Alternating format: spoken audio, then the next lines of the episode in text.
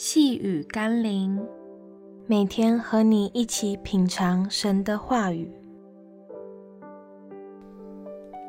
架杠的兄弟，今天我们要一起读的经文是罗马书一章二十五节。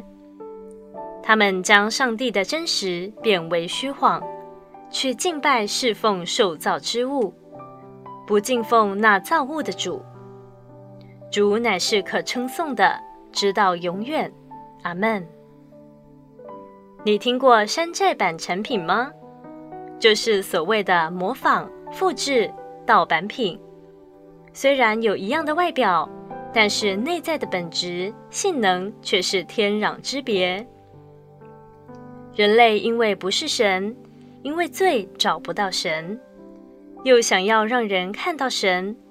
所以就只好制造出很多山寨版的神，让人信以为真。然而，造物者怎么可能只借着一些受造之物来表明或显出他的全貌与荣耀呢？即使综合了整个宇宙，仍然不足以和造物者的奇妙比拟，也无法形容上帝的全能。求神帮助我更多认识你。让我一生走在你的心意当中。让我们一起来祷告。愿我能在一切受造之物中，去看见造物者不同的面相，去认识神一切的奥秘，并去敬拜万有之上的主宰。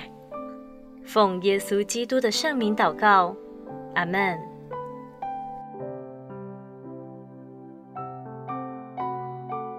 细雨甘霖，我们明天见喽。